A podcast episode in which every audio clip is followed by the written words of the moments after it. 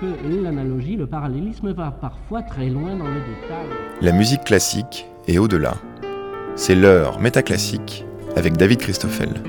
Hurler son désespoir les bras levés contre un rideau de douche grand comme un panneau publicitaire d'autoroute, sautiller à 25 pendant 10 minutes en débitant des onomatopées qui miment la folie collective, brailler sa jalousie comme si le destin de la civilisation tout entière était en train de sombrer définitivement, les scènes d'opéra accueillent des exagérations si grandes, si démesurées, que les avis tranchants du public excédé ne sont pas mal non plus en matière d'emphase ou de gonflements excessifs. Certes, de nombreux clichés courent sur l'opéra et viennent en donner une vision déformée, elle-même très exagérée, mais il y a une réalité opératique qui semble faire commerce avec ces exagérations et qui mérite qu'on y revienne sans céder aux fausses évidences appelées par les contre-vérités.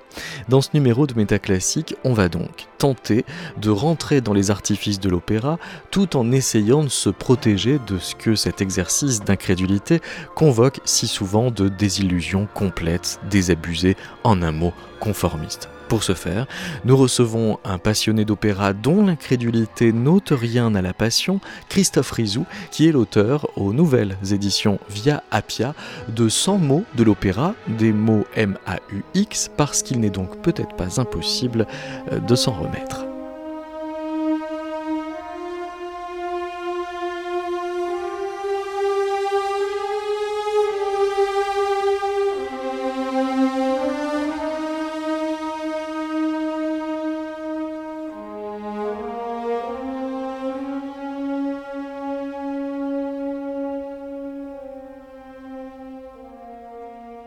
Christophe Rizou, une ouverture, ce n'est pas encore un opéra?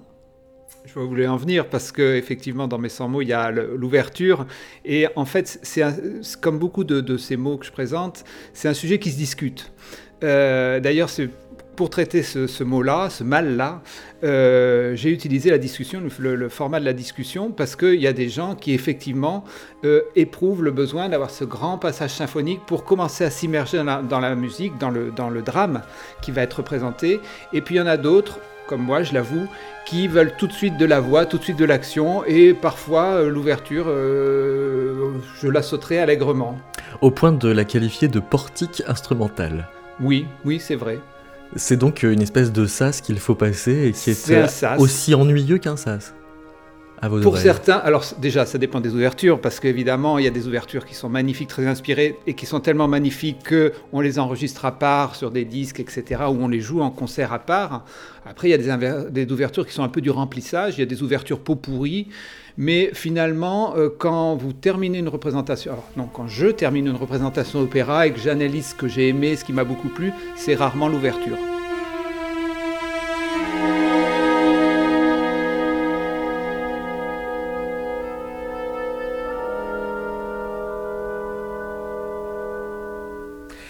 Dans euh, ces 100 euh, mots, il n'y a euh, qu'un seul compositeur, à croire donc qu'il n'y en a pas d'autres qui nuisent au genre, et ce compositeur c'est Wagner. Oui.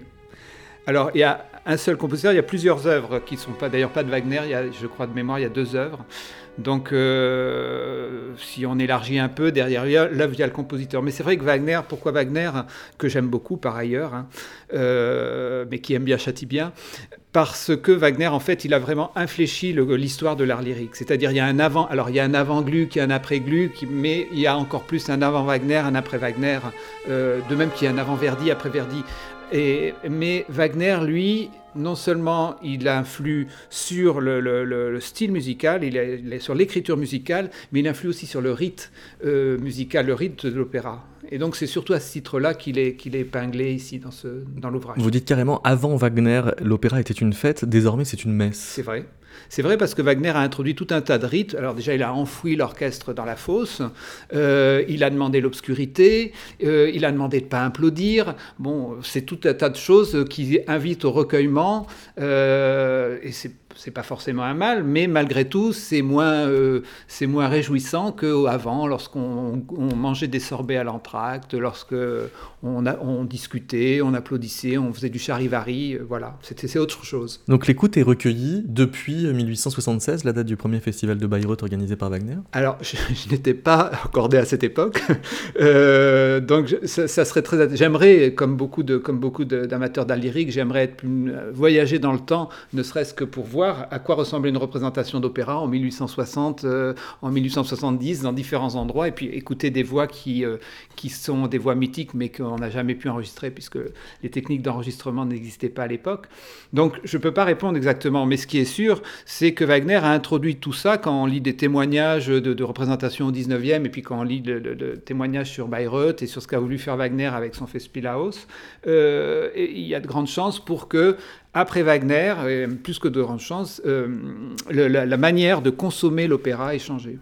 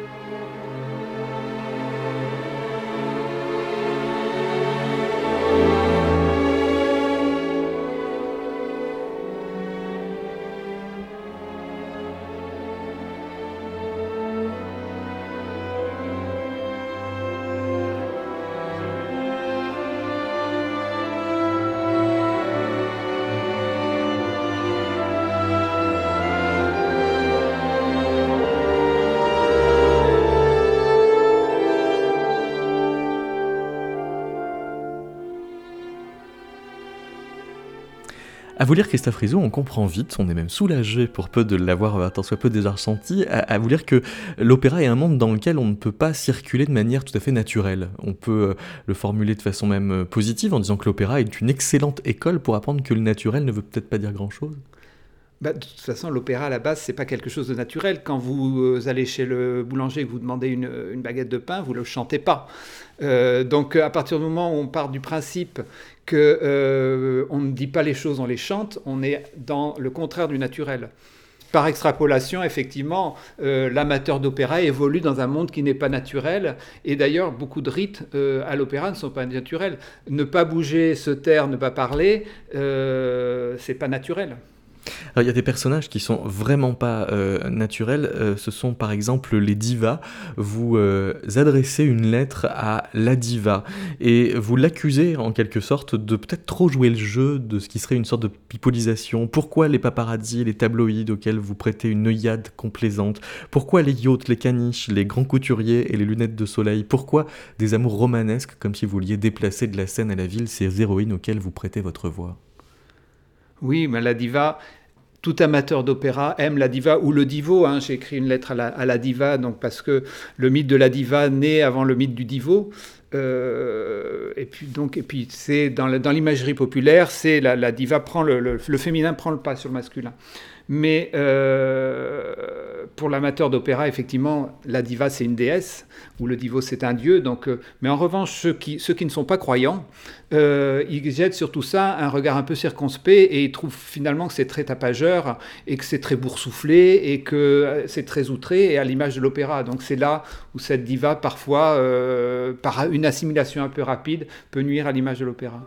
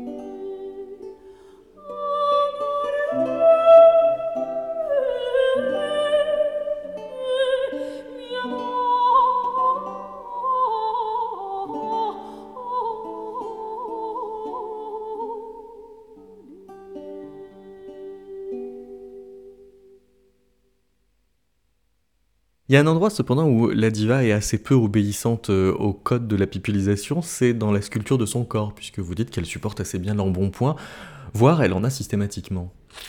Alors oui, ça c'est ça c'est une vaste discussion euh, qui, est qui a un peu euh, animé, un débat qui a animé un peu toute la toute la fin du XXe siècle et puis encore aujourd'hui avec euh, avec Calas, c'est Calas qui a qui a remodelé le corps des divas puisqu'on connaît tous l'histoire de Calas qui au, début de sa carrière était, était très très forte à tel point que je crois que c'est Bing ou quelqu'un le directeur de, de, New York en tout cas qui avait dit qu'il voulait pas d'un éléphant pour chanter sur scène en parlant dans Madame Butterfly en parlant de Calas et puis qui a fait ce régime spectaculaire et que on a vu un jour arriver sur scène sculpturale parce qu'elle voulait à tout prix ressembler aux héroïnes qu'elle interprétait sur scène. Donc là-dessus, de plus en plus, les chanteurs essayent de, ressembler aux héros, ou en tout cas essayent de, et puis même par extension, avec l'avènement du marketing, essayent d'être carrément des, top modèles, hein, chanteurs et chanteuses. Euh, tout, ça, tout ça pour en venir à quoi? Parfois, et c'est pas moi qui le dis, c'est je cite Kirité Kanavois euh, qui disait ben oui, mais pour chanter, ça demande quand même un engagement physique, ça demande une, puissance, et cette puissance, il vaut mieux avoir quelques réserves, euh, un peu de calories pour pouvoir pour, pour l'avoir. Et c'est facile à comprendre parce que je sais Enfin, j'imagine comme, comme tout le monde, vous avez parfois des hausses et des baisses de poids. Et c'est vrai qu'on est un peu trop, trop mince. Alors, on, se sent très bien parce qu'on peut se promener sur la plage en maillot de bain, mais on a moins de résistance physique, on a moins de force.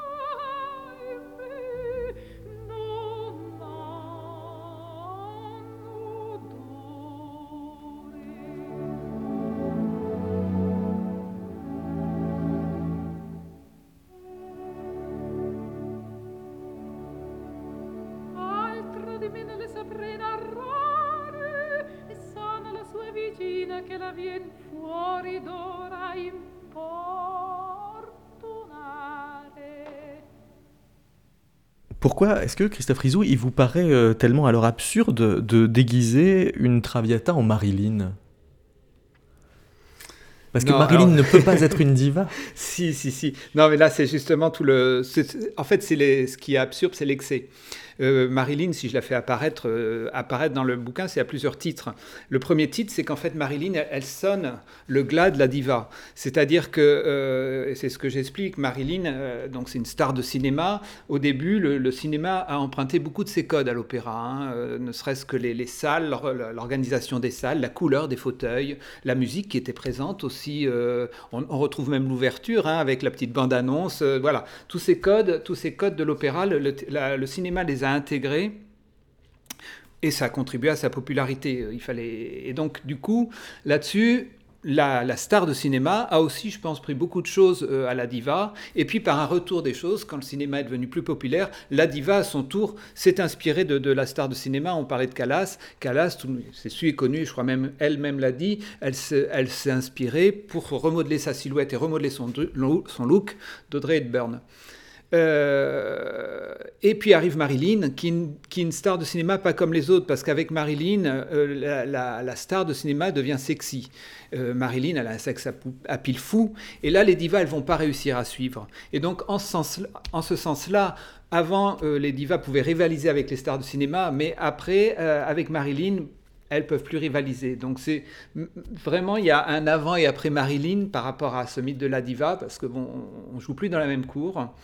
Et puis du coup, ben, cette Marilyn qui est comme ça un, mythe, euh, l'opéra s'en est emparé aussi dans ses mises en scène parce que c'est vrai que pour expliquer l'attraction fatale de Carmen ou l'attraction fatale d'une autre manière de, Traviata, et eh ben, en montrant au, public Marilyn, tout de suite le, public comprend ce qu'on veut dire et puis comme ça euh, est à plus à même pour le metteur en scène, je pense, de rentrer dans la pièce.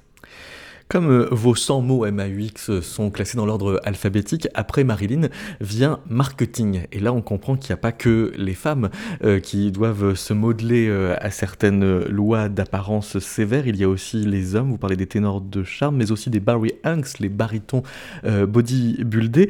Là, il y a quelque chose que je m'explique pas parce que vous parlez de tout ça dans un développement qui semble dire que les belles inventions du marketing sont quand même plutôt bonnes pour les supermarchés, devraient pas avoir grand chose à faire en matière d'opération Sauf que vous avez vous-même consacré un mémoire à l'opéra et au manager dans le cadre d'un MBA à l'EDEC. Mmh, Qu'est-ce que vous disiez à, l'époque?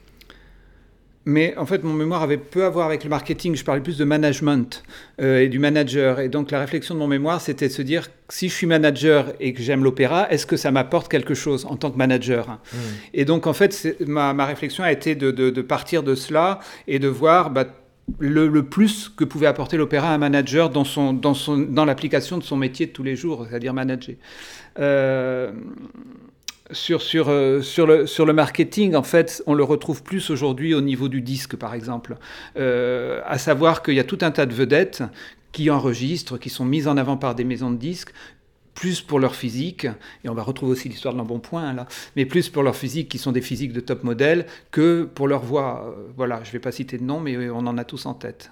Et c'est vrai d'ailleurs aussi pour les hommes. Et il suffit de voir, même quand, même quand on n'a n'est pas un premier prix de beauté, qu'on soit homme ou femme, voir comment aujourd'hui, tout d'un coup, on est maquillé, on est arrangé, on est habillé de telle manière qu'on devient un produit attractif. C'est aussi assez intéressant à voir.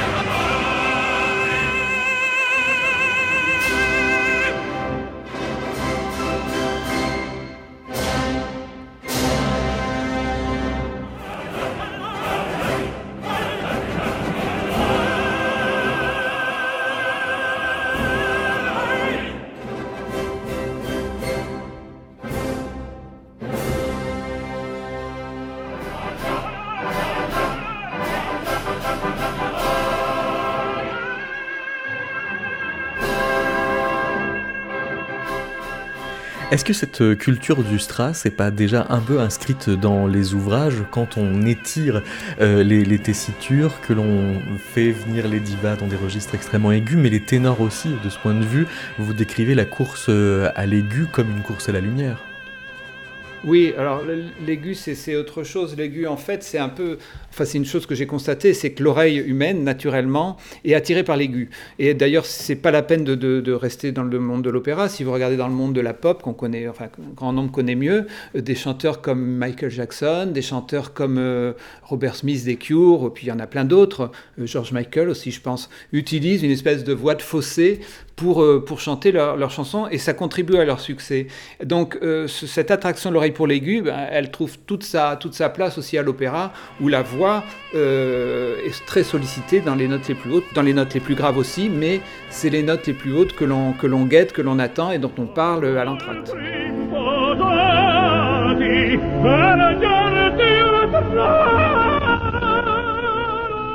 On peut aussi euh, parler des couacs à l'entracte. Oui, ah bah bien sûr. Mais souvent, justement, ces notes les plus hautes, c'est des notes exposées. Donc, c'est là où il y a le plus de risque de couac. Et ça, le couac, c'est quelque chose qui est, terrible parce que tout le monde peut faire un faux pas. L'erreur est humaine. Sauf qu'un couac, c'est une tâche d'infamie qui reste sur un chanteur, euh, qui peut rester sur un chanteur toute sa carrière. Et alors, on a même un, air dans euh, les contes d'Hoffmann d'Offenbach qui euh, célèbre le quack en quelque sorte. Oui, alors, en fait, j'ai pas voulu que ce livre soit un livre sérieux. Déjà, euh, parler des mots de l'opéra, c'est lourd, hein, parce qu'on on appuie là où ça fait mal. Et quelque part, moi, je veux pas faire de mal à l'opéra. Au contraire, je lui veux beaucoup de bien.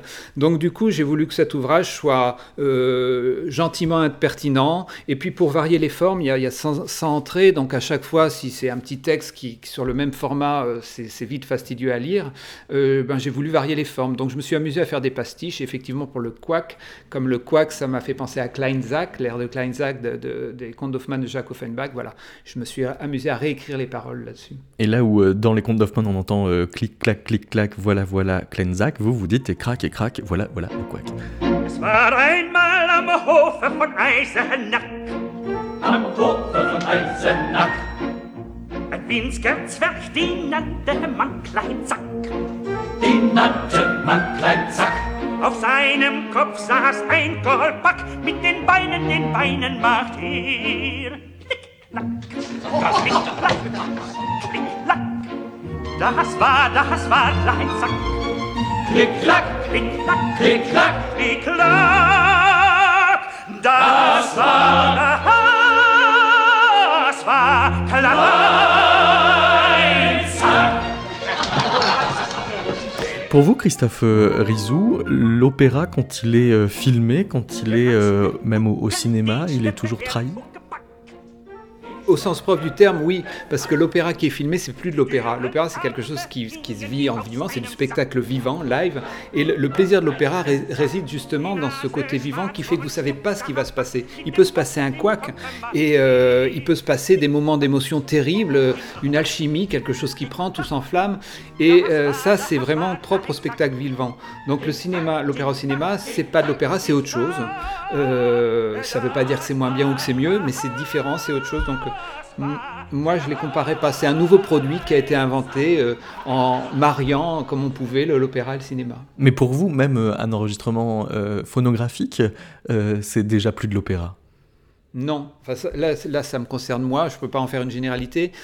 Autant la vidéo, l'opéra au cinéma, moi, j'ai peu d'émotions. C'est pas que ça m'ennuie, mais j'ai pas beaucoup d'émotions. Le disque, en revanche, alors parce qu'il n'y a pas d'image, je ne sais pas trop comment l'expliquer, mais le disque, lui, euh, va, va, me, va me parler, va, va me, fasciner, et je vais pouvoir écouter un disque 30, 40 fois euh, parce que j'aime une œuvre ou parce que j'aime une interprétation, alors que je ne vais pas beaucoup moins regarder 30 ou 40 fois un, extrait ou carrément tout un opéra en, DVD. Donc ça, c'est mon fonctionnement à moi. Chaque lyricomane, chaque amateur d'art lyrique a son propre fonctionnement. Je ne sais pas si vous, vous aimez l'opéra euh, de manière euh, intensive.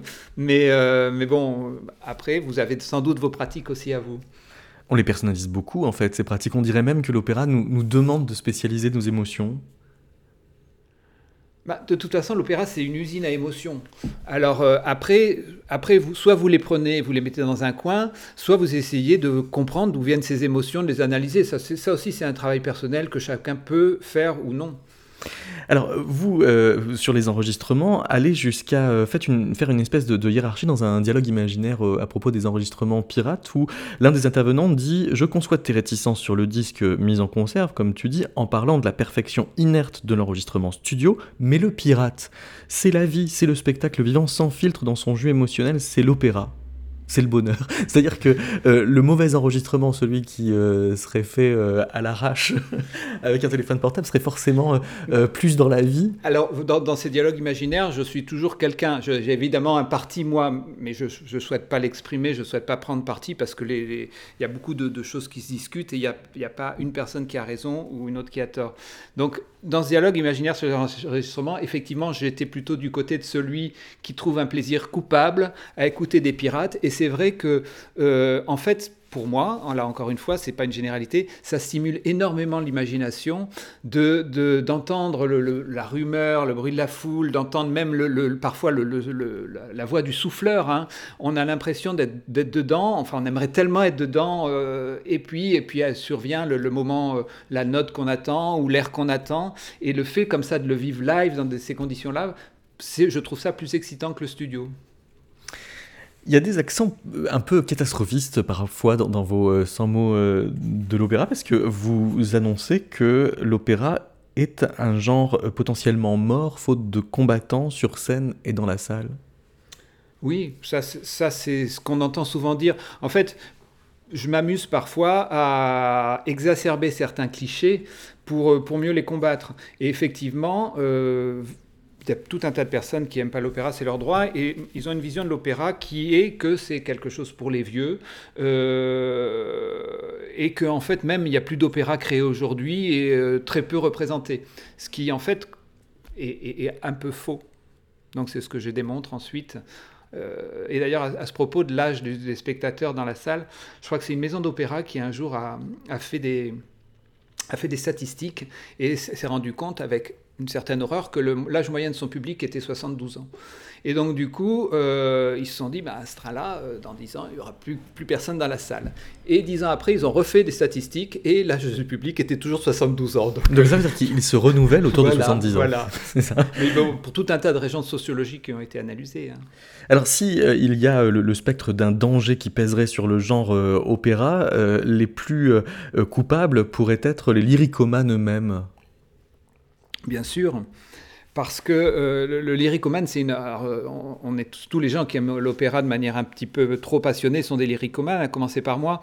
Et souvent, on se méfie pas qu'à côté de le lyricomane, c'est un puits de science parce que euh, tout simplement il a, il a tellement consommé de l'opéra qu'il connaît euh, très souvent toutes les interprétations euh, existantes d'une œuvre ou toutes les dates ou toutes les œuvres qu'a composé certains compositeurs. Donc vu de l'extérieur, ça paraît être comme ça quelqu'un qui connaît plein de choses. Après tout est relatif, hein. il y a toujours quelqu'un qui connaît plus et quelqu'un qui connaît moins. Mais pour le néophyte, pour celui qui n'y connaît rien, il débarque dans un monde où il voit des gens s'écharper sur, sur, autour de questions aussi existentielles que la version de la Traviata 55 de Calas ou 58. Et donc le pauvre qui est en marge de tout ça, il a l'impression d'un monde de fous. Et finalement, euh, souvent, ça peut lui donner envie de tourner les talons et d'aller euh, réécouter un bon vieux Michael Jackson.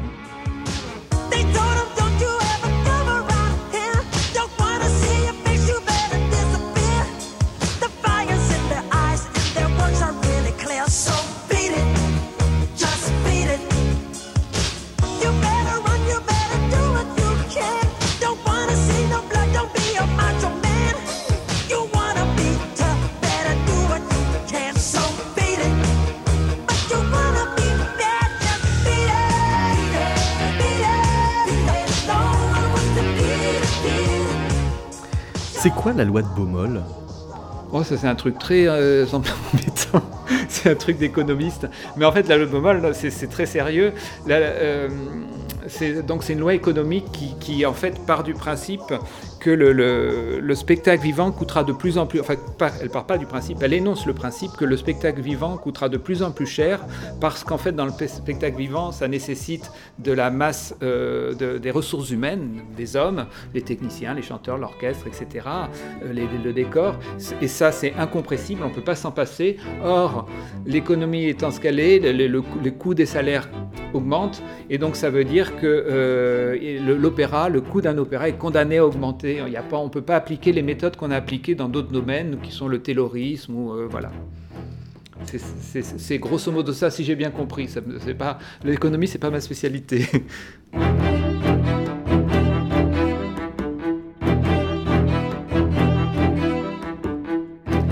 vous dites que vous n'aimez pas trop l'opéra euh, en disque, encore moins l'opéra euh, retransmis euh, au cinéma. Est-ce que ça fait de vous un puriste? Oui, d'une certaine manière. Non, ça fait ça fait pas de moi. Oui, c'est une forme de purisme. C'est plutôt c'est plutôt une forme. Vous savez, vous vous aimez peut-être pas trop le, poisson sauce. Vous préférez euh, griller avec de l'huile d'olive. Voilà, c'est plus une, une façon de consommer l'opéra. C'est vrai. Et, mais je trouve que l'opéra au cinéma est quelque chose de très positif. Hein, je le condamne pas. Mais pour moi personnellement, c'est pas c'est pas ma cam, comme on dit. Mais est-ce que vous diriez qu'il y a un âge d'or? Parce que vous dites que vous aimez euh, Monteverdi, celui euh, consacré comme l'inventeur euh, du genre, mais vous semblez considérer le bel canto déjà plus ou moins superfétatoire, Métastase comme quelque chose de presque un peu déjà frelaté, c'est-à-dire l'opéra seria du XVIIIe siècle, ça, laisse plus beaucoup de place euh, à un opéra à, une époque que vous trouveriez à peu près dans le... Après, j'arrive un peu à m'abstraire de, mes goûts, hein, parce que justement, par exemple, Monteverdi, c'est un compositeur que j'apprécie pas particulièrement. Euh, mais là encore, c'est moi. Hein. ça ne veut pas dire que ce soit un mauvais compositeur, mais c'est vrai que les opéras de Monteverdi m'ennuient un peu. Euh, j'essaye, mais j'y arrive pas. Euh, donc du coup, je, je, prends certaines positions, certains regards qui ne sont pas forcément les miens, mais pour pour, pour analyser certains phénomènes et pour, pour essayer de les comprendre, les expliquer. Et donc Métastase, par exemple, puisqu'on en parle, hein, c'est donc ce, fameux librettiste, euh, enfin librettiste, ce poète qui, dont, les livres, dont les poèmes ont servi de, de à, tout un tas d'opéras seria. Et c'est vrai que un, c'est bien, mais euh, il y a peut-être, euh, je n'ai même pas les chiffres, mais il y a peut-être plus de 100 ou 200 opéras qui euh, s'appuient sur des livres de, métastase. Et finalement, on, a toujours le, même ressort dramatique, les mêmes histoires, les mêmes personnages mythologiques, avec des, ficelles très épaisses et puis des Deus ex machina qui résolvent à la fin des situations qui semblaient inextricables. Voilà, au bout d'un moment, c'est un peu lassant. C'est ça, que je, ça que je pointe gentiment du doigt. En tout cas, vous vous exposez à des, paradoxes parce que vous avez tendance à penser que les opéras contemporains sont systématiquement ratés euh, et en même temps à vous plaindre que l'année moyenne de création des ouvrages les plus joués ne dévie pas des années 1840 depuis plus de 70 ans. Mais oui, parce que comme tout, comme tout un chacun, je rêve, et comme tout, et moi, euh, amateur d'opéra, mais encore plus directeur, les, directeurs d'opéra, je rêve d'un nouveau Mozart.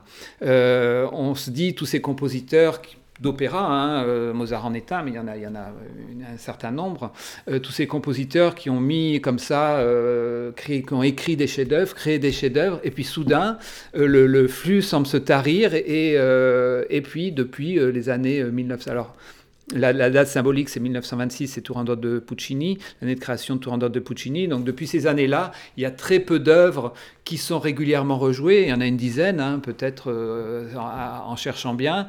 Donc sur un, presque, là, ça fait, ça fait presque un siècle. En, un siècle, on aurait dix œuvres euh, dans ce qu'on appelle le répertoire, alors que dans les siècles précédents, il y en a, il y en a plus d'une centaine. Voilà, donc c'est ce constat. Et on se dit, ben, pourquoi, pourquoi, cette, pourquoi il n'y a plus d'opéra contemporain qui arrive à, s'inscrire à l'affiche durablement euh, et, qu'est-ce que ça serait bien s'il y en avait encore, si on agrandissait, si on élargissait ce répertoire? Vous écoutez Métaclassique, une émission de David Christoffel.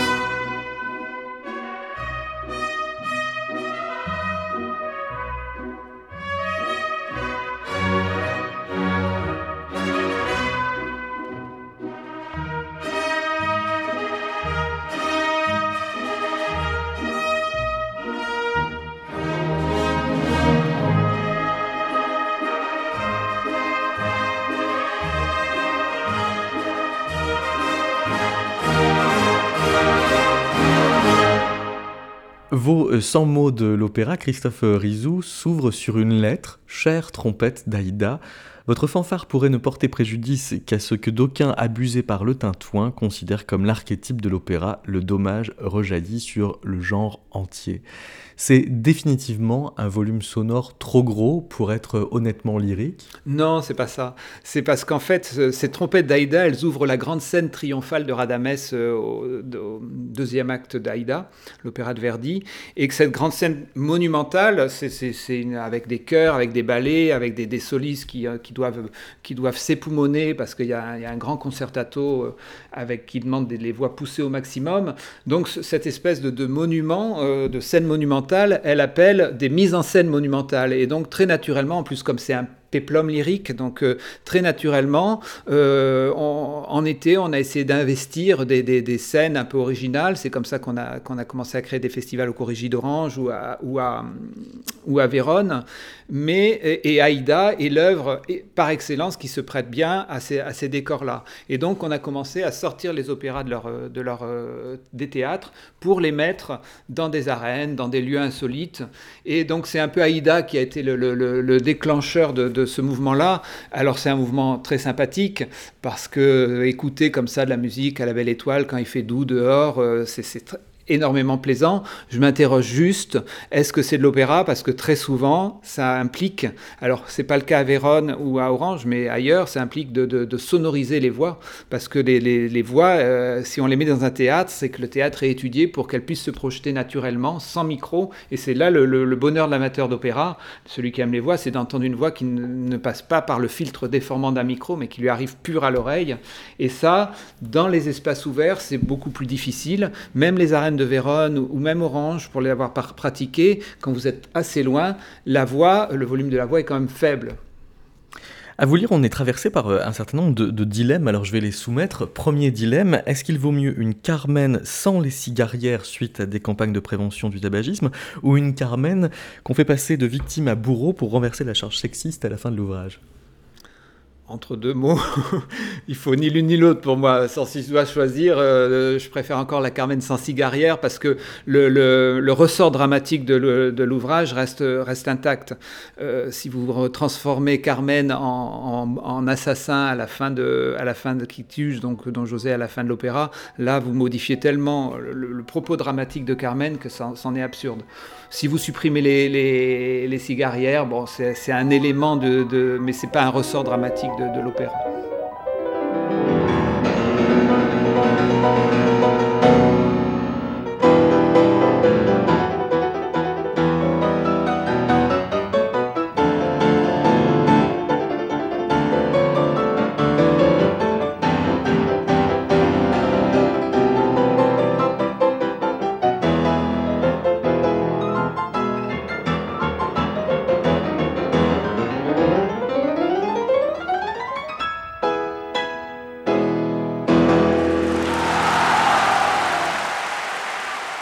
Deuxième dilemme, est-ce qu'il vaut mieux un pot pourri ou un crossover Il vaut mieux un bon crossover qu'un mauvais pot pourri.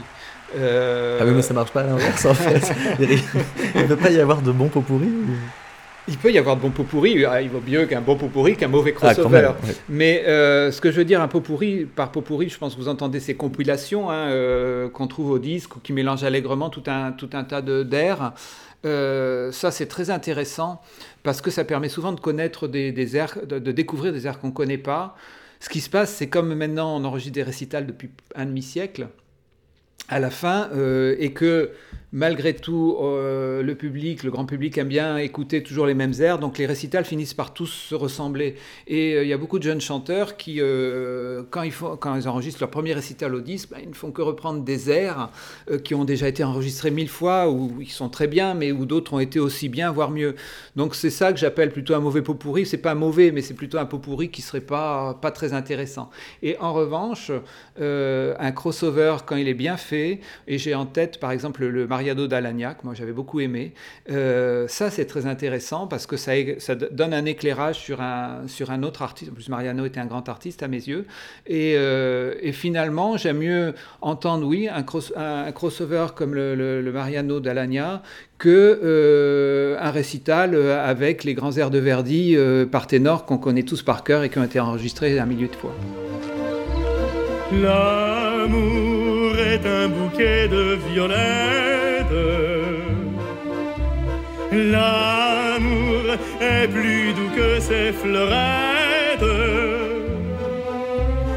Quand le bonheur en passant vous fait signe et s'arrête, il faut lui prendre la main sans attendre à demain.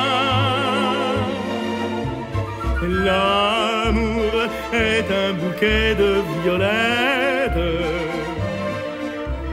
Ce soir, cueillons, cueillons ces fleurettes. Car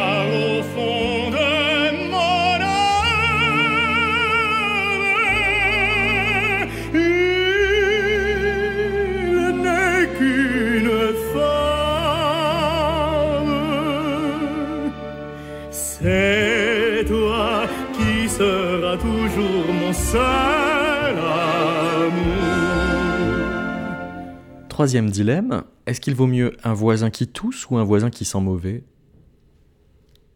Ben.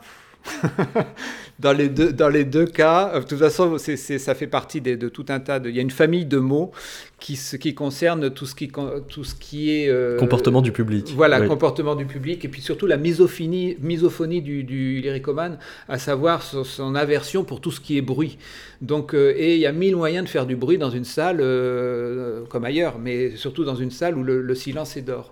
Donc, mais le tousseur est, est, une espèce euh, de récidiviste spontané, oui, puisqu'il il sort son bonbon pour oui. la gorge qui lui-même fait du bruit. Et ainsi ah ouais. Voilà, le tousseur, lui, il, il, brasse plusieurs mots, parce que même parfois, il tousse tellement, ça arrive très fréquemment, vous avez dû le vivre, il tousse tellement qu'il décide de sortir de la salle pour ne plus déranger les gens, mais quelque part, en, en, sortant, il dérange encore plus que quand il toussait, parce qu'il se lève, il, voilà, il fait claquer la porte, et en plus, comme les, les couloirs sont pas, les portes sont pas forcément insonorisées, enfin, il y a, donc on l'entend tousser encore dans le couloir. Parmi vos, vos, pastiches, vous avez euh, revu l'air des bijoux du Faust de Gounod. Ah, je pleure de vous voir près de moi vous asseoir. Non pas vous, gentes dames, mais non pas vous, vos bijoux, vos bijoux font vraiment trop de ramdam. Mm. Bah oui, c'est là, en fait, là aussi, c'est quelque chose que tout le monde a vécu au moins une fois, voire beaucoup plus. C'est que quand vous avez une dame qui, est, qui, est, qui a pas mal de bijoux, et puis des créoles, des, des, choses qui pendent un peu, et, et qui, euh, et qui, durant tout le spectacle, hoche la tête ou bouge les mains, et à chaque fois, ça fait un petit bruit de, de, castagnette, euh, c'est au bout d'un moment très gênant.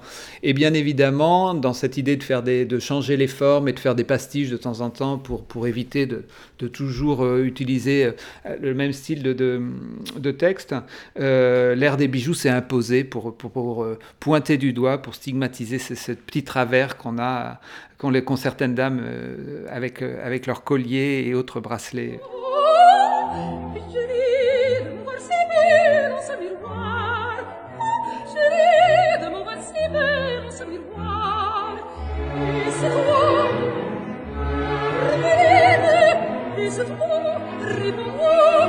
Vous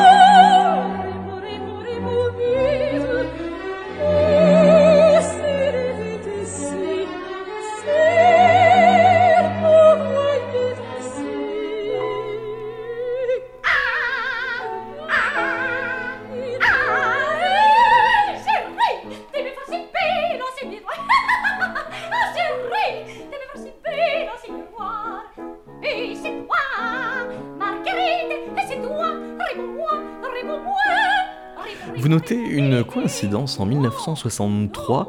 Euh, Calas enregistre l'ère des bijoux, euh, Salvagram à Paris, et les bijoux de la Castafiore euh, de Hergé font un tabac. Et vous soupçonnez ce personnage de fiction qui est la Castafiore d'être peut-être bien plus responsable que n'importe quelle vraie cantatrice de la célébrité de, de cette ère.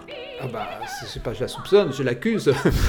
si aujourd'hui quelqu'un, mais d'ailleurs, même moi quand j'étais enfant et que je connaissais connaissais pas, enfin quand j'étais vous connaissiez pas l'opéra, vous connaissiez la Je connaissais pas l'opéra, je connaissais l'air des bijoux et je me l'imaginais parce que j'étais déjà, enfin je connais, j'ai aimé l'opéra très jeune, donc mais je connaissais pas Faust et je connaissais pas l'air des bijoux. J'ai découvert le répertoire petit à petit puisque je suis né à une époque où on n'avait pas internet et on n'avait pas accès à tout un tas de musique aussi facilement. Donc euh, euh, pour découvrir une œuvre, il fallait aller acheter le disque, soit la voir à la télé et ça passait euh, un petit peu plus qu'aujourd'hui, mais mais quand même pas très souvent, ou alors il fallait acheter le disque. Donc j'ai mis très longtemps à voir Faust de Gounod dans ma, dans ma discothèque et pendant très longtemps j'ai fantasmé l'air des bijoux à partir de, de, de la. Et pour tout vous dire, j'étais très déçu quand j'ai entendu l'air des bijoux parce que dans ma tête c'était quelque chose de beaucoup plus spectaculaire que même si, même si c'est vraiment pas facile à chanter et si très souvent les, cantatrices omettent de, faire ce petit tri sur le A à jury et voilà qui fait partie du plaisir de l'air des bijoux. Et alors, euh, la Castafiore aurait quand même elle-même euh, un modèle réel qui serait euh, Florence Foster Jenkins. Ouais, alors moi je suis pas très tintinophile, donc là là-dessus il y a tous les exégètes de Tintin qui sont capables de vous en parler pendant des heures. Il semblerait que oui, Foster Jenkins ait été un modèle. Beaucoup parlent de la grand-mère ou de l'arrière-grand-mère d'Hergé. La grand-mère, je crois, d'une tante d'Hergé, une voilà, une de ses aïeules qui qui surtout qui aimait l'opéra ou qui était cantatrice, je sais pas vraiment, mais qui aurait servi de, de, modèle. On parle aussi de Calas, mais à tort. On a parlé, même on a vu quand Montserrat Caballé est décédé, euh, il y a même euh, une grande personnalité de, que je ne, nommerai pas du, monde musical qui a dit que en fait euh, Caballé avait inspiré euh, la Castafiore, alors que Caballé, comme tout le monde le, sait, a commencé à devenir célèbre bien, bien après que la Castafiore était inventée par Hergé. Mais on ne prête qu'aux riches.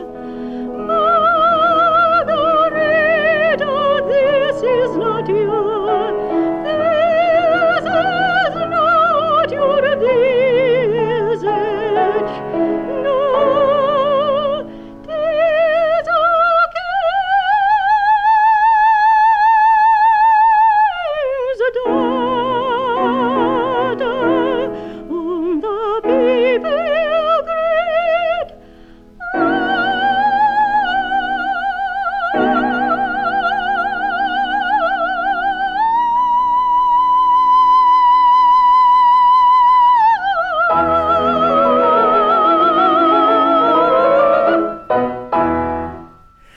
On liste les mots de l'opéra, forcément il y a une logique de surenchère, donc à, chercher lequel peut bien être le pire.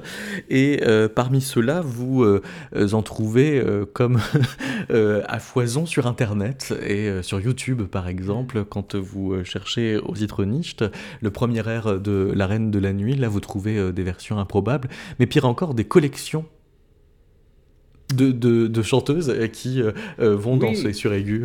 Oui, oui, mais d'ailleurs c'est très drôle d'explorer YouTube, très drôle ou très triste, je sais pas, après ça dépend, ça dépend de ce qu'on recherche, parce que euh, parfois c'est un, un peu c'est un peu du voyeurisme de notre part, mais puis parce qu'on ce qu'on voit c'est un peu lamentable. Ça peut être des chanteurs qui n'ont pas du tout, enfin des apprentis chanteurs, hein, souvent sont même pas des professionnels, mais qui cessaient à chanter l'opéra et donc qui, qui massacrent les airs plus qu'ils ne les chantent. Mais euh, effectivement, sur YouTube, YouTube a permis, alors à, avant l'arrivée de YouTube, tous ces gens qui chantaient dans leur, sous leur douche, euh, ben au pire, quand on était voisins, on les, entendait, mais ça s'arrêtait là. Avec YouTube, maintenant, on peut les voir et les revoir. Et très souvent, comme euh, il y a un, certain, je parlais de voyeurisme, et puis c'est aussi, ça peut être, on peut trouver ça amusant. Donc ça circule dans, tous les sens. Et donc, euh, avec les réseaux sociaux, si vous arrivez à échapper à, à l'apprenti reine de la nuit, qui, qui, ou à celui, j'en parle, celui qui sifflote, ou celle qui sifflote, je me souviens plus, là, la reine de la nuit, voilà, c'est que vous avez de la chance.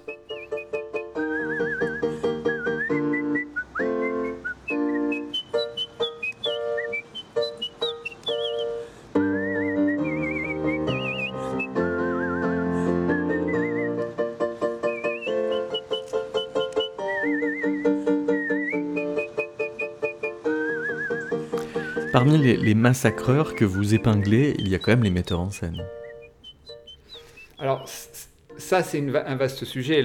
Quand on ouvre le, sujet de la mise en scène, d'ailleurs, il y a plusieurs entrées qui tournent autour de ça dans, le bouquin, parce que le, sujet de la mise en scène et le débat autour de la mise en scène d'opéra, c'est un débat actuel qui, qui, qui est, qui est provoqué en fait par, on en parlait tout à l'heure, cet appauvrissement de la création. Enfin, appauvrissement de la création, non, parce qu'il y a toujours des opéras créés. Parce que pour vous, la, la mise en scène, c'est déjà presque un pansement à ce qui serait une uniformisation du répertoire. C'est-à-dire, puisqu'on en est à notre millième flûte enchantée, faut-il au moins ça. changer le décor? Mais, mais, enfin, pour moi, c'est exactement ça. C'est comme, comme maintenant, on tourne toujours avec les mêmes titres. Il y a un moment, euh, on, on décide de, de les représenter autrement, parce que sinon, ça, ça, devient de, de la répétition, euh, euh, et de la répétition naît l'ennui.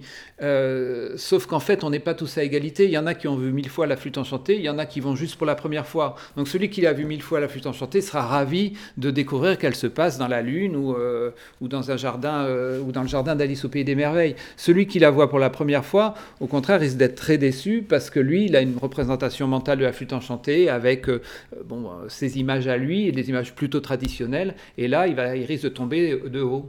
Alors là, il y a une tension permanente, c'est-à-dire qu'on on accuse les mises en scène qui justement seraient anti-conformistes euh, de sortir trop de l'uniformisation, euh, sauf que vous vous en prenez euh, aussi aux recettes et à tous ces tics de langage de metteur en scène, avec par exemple une page sur l'escalier, qui est une façon de faire mise en scène avec peu d'inventivité. Bah, en fait, on, on remarque qu'il y a des modes. Alors, il y a des modes aussi pour les titres. hein. Il y a des titres d'opéra qui, tout d'un coup, sont à la mode et sont affichés dans 4-5 théâtres en même temps dans le monde, alors que ça faisait 10 ans qu'on les avait pas joués. Donc, il y a des modes pour les titres. Et puis, il y a des modes aussi au niveau de la mise en scène. La mise en scène, c'est un art en soi-même.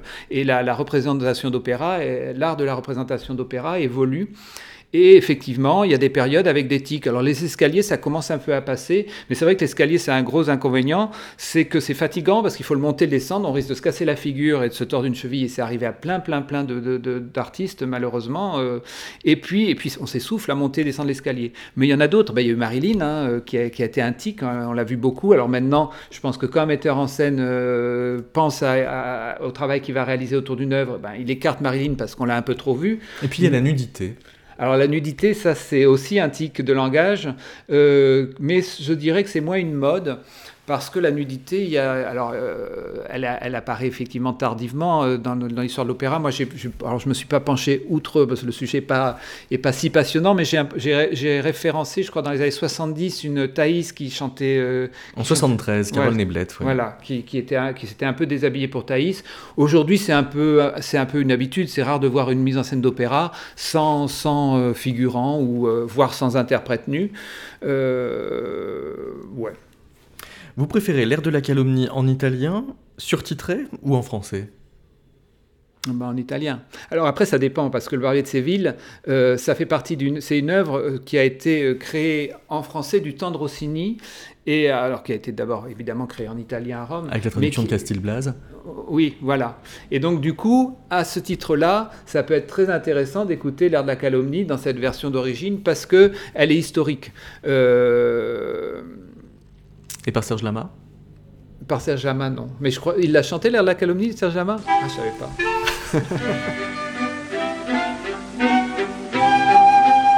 Et l'on voit le pauvre diable menacé comme un coupable. Sous cette arme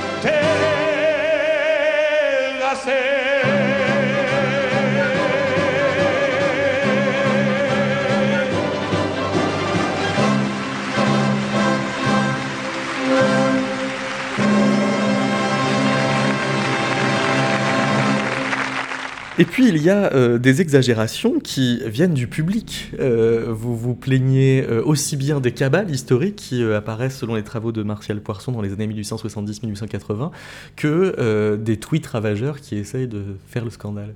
Oui, mais, le, tweet. Alors, il y a le, tweet, je ne sais pas s'il cherche à faire le scandale, il le véhicule. C'est-à-dire qu'en fait, avant Twitter, avant les réseaux sociaux, je, pointe Twitter du doigt parce que c'est un, réseau social que je connais bien et puis parce que c'est un des, un des plus utilisés. Mais euh, avant les réseaux sociaux, euh, un chanteur qui faisait un quack euh, à New York, on n'en entendait jamais parler de ce côté de l'Atlantique. Aujourd'hui, à peine le quoi est fait, que déjà il y en a un qui a réussi à le filmer. Alors bon, bien que qu'il soit interdit de, filmer la représentation, ou s'il l'a pas filmé déjà, il a filmé les huées euh, qui ont accueilli ce pauvre chanteur qui avait fait ce malheureux couac. Et donc du coup, euh, le chanteur se retrouve tout d'un coup. Aux, yeux du grand public, son, son- son euh, mis à jour et dévoilé dans le monde entier en quelques minutes. Et ça, je pense que pour un artiste, c'est une pression terrible. Et, euh, je pense que ça nuit à sa liberté de chanter parce que, évidemment, on a mo- moins envie de prendre de risques. Et le, le plaisir de l'auditeur réside aussi dans le, dans le risque que prend parfois l'interprète pour faire des choses. Alors, quand il y arrive, le plaisir est décuplé, mais même quand il le rate, parfois, sentir un artiste qui a voulu exprimer quelque chose et qui s'est mis en danger, ça fait partie du plaisir de l'amateur d'opéra. Donc pour vous, euh, à cause des réseaux sociaux, le public a pris trop de pouvoir. Oui, je pense, je pense que les réseaux sociaux, alors les réseaux sociaux ont, du bon parce que ça permet d'avoir comme ça des impressions, ça, permet d'élargir la communauté des, amateurs d'opéra. Euh, avant, on, se connaissait autour d'un théâtre, maintenant on se connaît dans le monde entier, hein, euh, donc ça, c'est- très bien. Mais après, je pense que ça n'a pas du bon parce que ce qui est avant tenait de, de lieu de conversation de bistrot, euh, maintenant c'est des conversations publiques et je pense que ces conversations, elles n'ont pas toujours les bons filtres. Et pour certains artistes, et c'est arrivé, hein, certains artistes qui ont lu des choses épouvantables sur eux, euh, qui circulent comme ça sans, sans, sans mettre, les, les- sans mettre les, les précautions qui s'imposent et qui, euh, et qui euh, doivent après surmonter ça, surmonter ces, ces mots très durs et continuer à chanter, sachant que chanter, c'est quand même pas quelque chose d'évident. Merci beaucoup, Christophe Rizou. On peut lire donc vos Merci 100 à vous. mots de l'opéra, publiés par euh, les papiers musique dans la nouvelle collection Via Appia. Oui, collection Via Appia. juste deux mots sur Via Appia parce que c'est une nouvelle collection et qui, euh, qui démarre avec trois titres, donc qui a vocation de, de- porter un regard sur la musique aujourd'hui. Donc les deux autres titres, c'est euh, un titre de, Sylvain Faure qui est très connu par ailleurs, qui a écrit dans le milieu musical, qui a écrit un bouquin sur Puccini, même deux, je crois, un autre sur Karajan. Donc c'est son livre In Memoriam qui parle des des grandes, gr- grandes voix du XXe siècle qui se sont éteintes. Et puis, il y a un ouvrage d'André Tubeuf, qui est également aussi euh, très connu des amateurs d'opéra et au-delà, et des amateurs de musique et au-delà, et qui parle de Mozart. Mozart, le visiteur. Merci beaucoup. Et puis si vous voulez euh, réécouter le début de l'émission si vous l'avez raté, vous pouvez vous rendre sur metaclassique.com.